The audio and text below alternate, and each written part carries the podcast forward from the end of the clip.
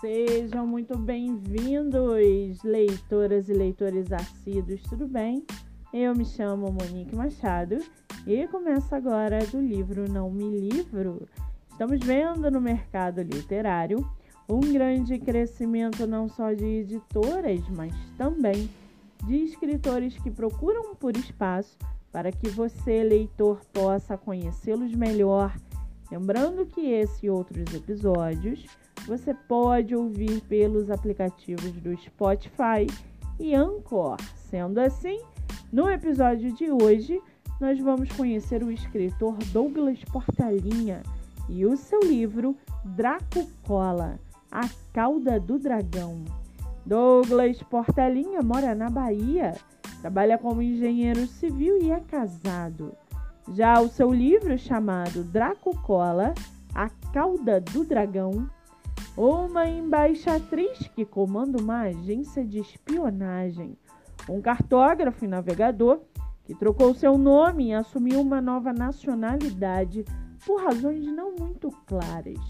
Um cavaleiro templário com a missão de conseguir mais conhecimento e informações para ajudar a transformar uma pequena nação em um império naval. Esta aventura se passa em uma época de acontecimentos extraordinários, descobertas fantásticas, avanços tecnológicos e transformação das artes, como se fosse nos dias de hoje. As pessoas também usavam as tecnologias de ponta que se tinham na época. Em vez de GPS, astrolábio e bússola, em vez de grandes navios de contêineres cruzando os mares, caravelas e naus.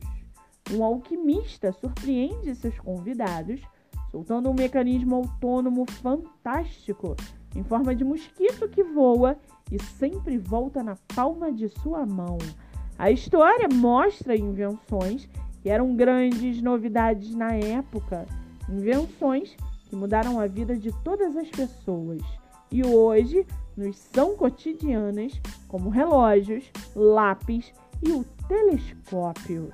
E para aguçar a sua curiosidade, segue aqui um trechinho do livro Draco Cola, A Cauda do Dragão, do escritor Douglas Portelinha.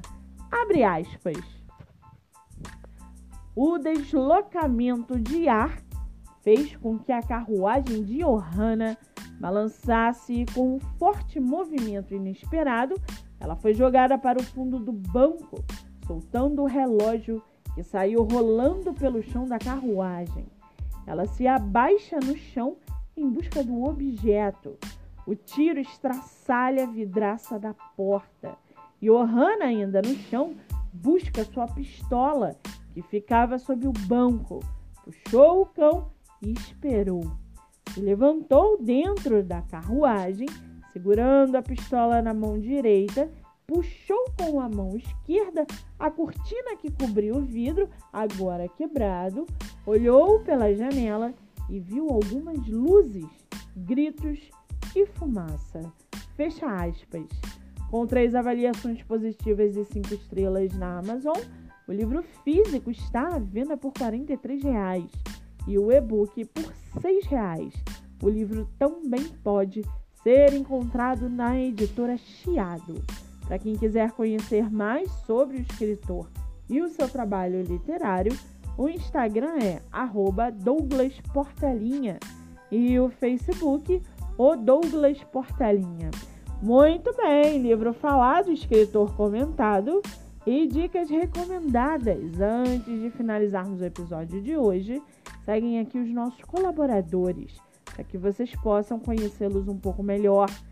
Nosso primeiro colaborador é o projeto Live Literária Batendo Papo com o Escritor, que acontece a cada 15 dias no meu Instagram, MoniqueMM18. O projeto tem o objetivo central de divulgar escritores nacionais, sejam eles de publicação independente ou não. Nosso segundo colaborador é o estúdio Momed Books, o estúdio de produção de audiobook voltado para livros de poema e poesia. Para mais informações, acesse o Instagram MoniqueMM18. Lembrando que meus dois livros, O Homem do Quarto Andar e Bandeira Branca, estão à venda pelo meu Instagram em formato físico e digital. E não se esqueçam, sigam o podcast literário pelo Spotify e Anchor e receba diariamente dicas de leitura nacional e conheça escritores do Brasil inteiro. Eu sou Monique Machado e esse foi do livro Não Me Livro.